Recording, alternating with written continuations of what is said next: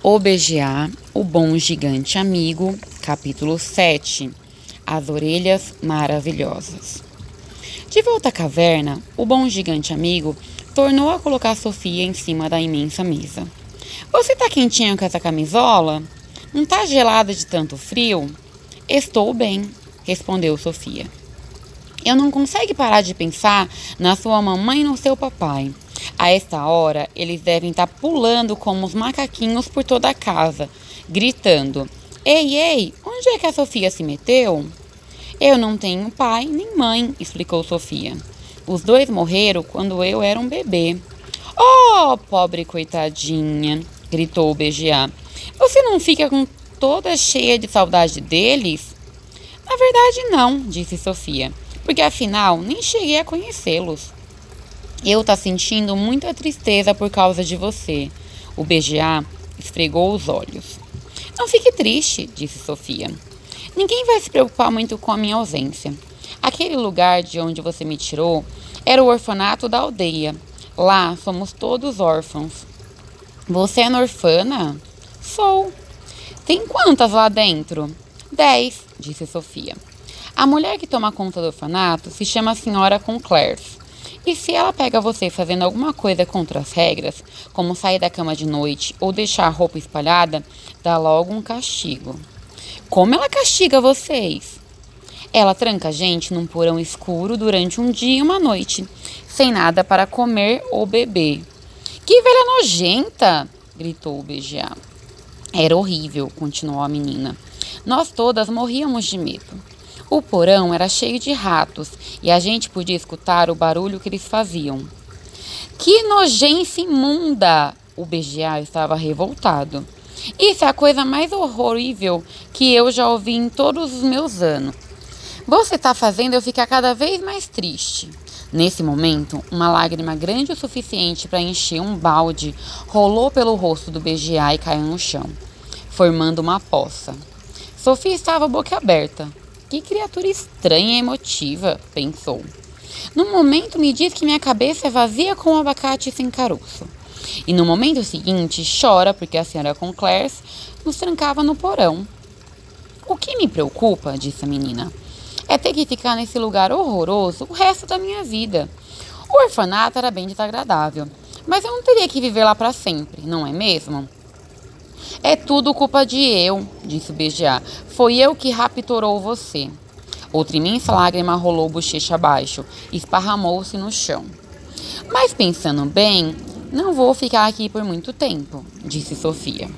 Eu senti muito, mas você vai ficar assim, disse o BGA. Nada disso, continuou a menina. Aqueles monstros lá fora vão acabar me pegando e me devorando como um biscoito. Eu nunca, nunca vai deixar isso acontecer, disse o BGA. A caverna ficou silenciosa por alguns momentos. Depois Sofia disse: Posso fazer uma pergunta?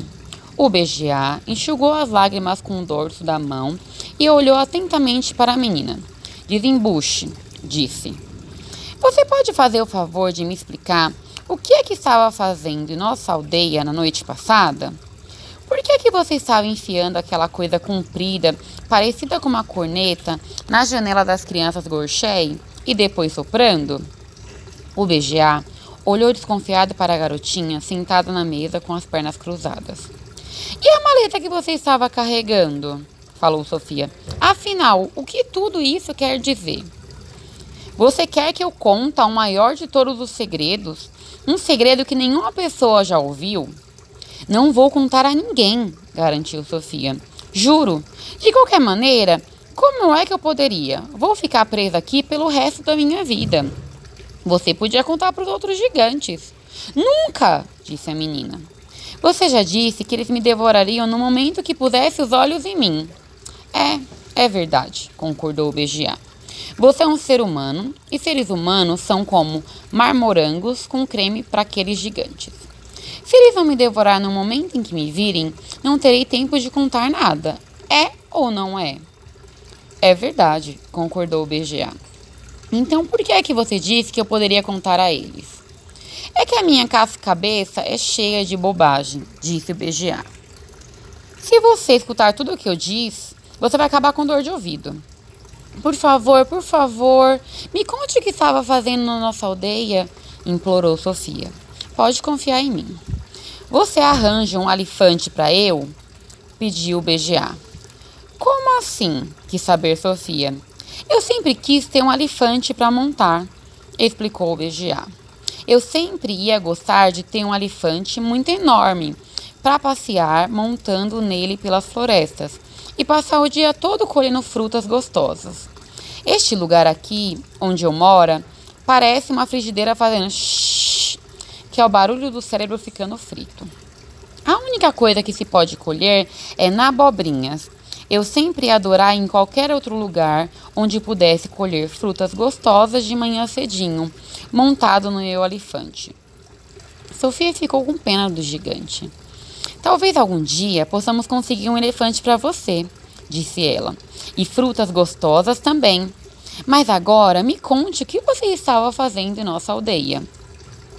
Se você faz tanta questão de saber, disse o BGA, eu estava soprando um sonho para dentro do quarto daquelas crianças.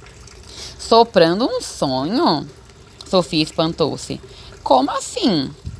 Eu é um gigante soprador de sonhos, explicou o BGA. Quando todos os outros gigantes vai galopeando para todo lado que existe para engololir seres humanos, eu corre para os outros lados e sopra sonhos nos quartos das criancinhas adormecidas. Bons sonhos, sonhos dourados. Sonho que as pessoas que sonham gostam de sonhar. Alto lá, Sofia interrompeu. Onde é que você arranja esses sonhos? Eu tenho uma coleção, disse o BGA, mostrando com um gesto as fileiras de garrafas e vidros nas prateleiras. Eu tenho bilhões guardados aqui. Você não pode ter uma coleção de sonhos, disse Sofia. Não é possível guardar um sonho como se fosse um objeto. Você não vai entender mesmo, disse o BGA. É por isso que eu não queria contar. Oh, por favor, insistiu a menina. Eu vou entender. Continue. Conte como você faz para guardar sonhos. Conte tudo. O BGA ajeitou-se na cadeira e cruzou as pernas. Sonho, explicou, são coisinhas misteriosas. Voam por aí como pequenas bolhas de sabão, todo o tempo à procura de pessoas adormecidas. É possível vê-los? No início, não. Então, como é que você pode apanhá-los se não pode vê-los? Ahá! Agora nós está se aproximando dos segredos misteriosos. Prometo que não conta a ninguém. Eu acredito em você, disse o BGA. Por um momento, ficou quieto, com os olhos fechados. Sofia esperava. Quando um sonho passa voando pelo ar da noite, faz um barulhinho pequenininho, como um zumbido, mas tão leve e fraquinho que um ser humano não pode escutar. Você escuta? perguntou a menina. O BGA apontou para suas imensas orelhas, do tamanho de pneus de caminhão, e moveu-as lentamente. Parecia muito orgulhoso. Tá vendo? Perguntou. Como é que eu não veria? disse Sofia. Parece exageradas, disse BGA, mas pode acreditar. São orelhas extras especiais. Não é para rir delas, acredito. Com elas eu posso escutar qualquer barulhinho mínimo do mundo. Quer dizer que você pode ouvir coisas que eu não ouço? Perto de eu, você é surda como um tambor, berrou o BGA. Com essas orelhinhas de nada, você só escuta barulhões muito altos. Mas é, eu é capaz de ouvir todos os murmúrios secretos do mundo. Por exemplo, quis saber Sofia. Lá no seu país, explicou o gigante, eu pode ouvir o passo de uma joaninha andando numa folha. Fala sério? Sofia estava impressionada. E mais, eu escuto os passos muito alto, continuou o BGA. Quando uma joaninha anda em cima de uma folha, eu escuto a cada passo, bam, bam, bam, como se fosse passo de gigante. Que coisa fabulosa, disse Sofia. O que mais você escuta? Eu ouvi as formiguinhas falandinho a falinha delas, enquanto andam para lá e para cá. Você consegue ouvir as formigas? Cada palavrinha, respondeu o BGA. Mas eu não entendi muito bem a linguaginhas delas. Continue, pediu a menina. Às vezes, numa noite sem vento, se eu taco as orelhas para o lado certo, o gigante virou suas orelhas imensas para cima, de modo que ficassem na direção do teto.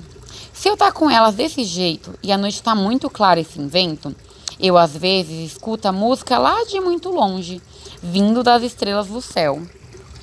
Sofia sentiu um calafrio. Ficou calada, esperando que ele continuasse. Minhas orelhas foi o que me avisou que você estava me olhando pela janela a noite passada. Mas eu não fiz nenhum barulho, disse a menina. Eu escuto seu coração batendo do outro lado da rua. Parecia um tambor. Continue, por favor. Eu pode ouvir as plantas e as árvores. Elas também falam? perguntou Sofia. Não é bem uma fala, explicou o BGA, mas fazem os barulhos. Por exemplo, se eu estar tá passeando por aí e colhe uma flor linda e torce, torce, torce o talo da flor até quebrar, a planta grita demais. Eu pode escutar esse grito bem alto. Que horror! Ela grita igual você podia gritar se alguém tivesse torcendo o seu braço até arrancar. Mas isso é mesmo verdade? Você acha que eu tá enovelando você? É que é difícil de acreditar. Então vai parar por aqui. O BGA ficou irritado. Eu não quero ser chamado de enovelador de desverdades. Mas eu não estou chamando você de nada, gritou a menina.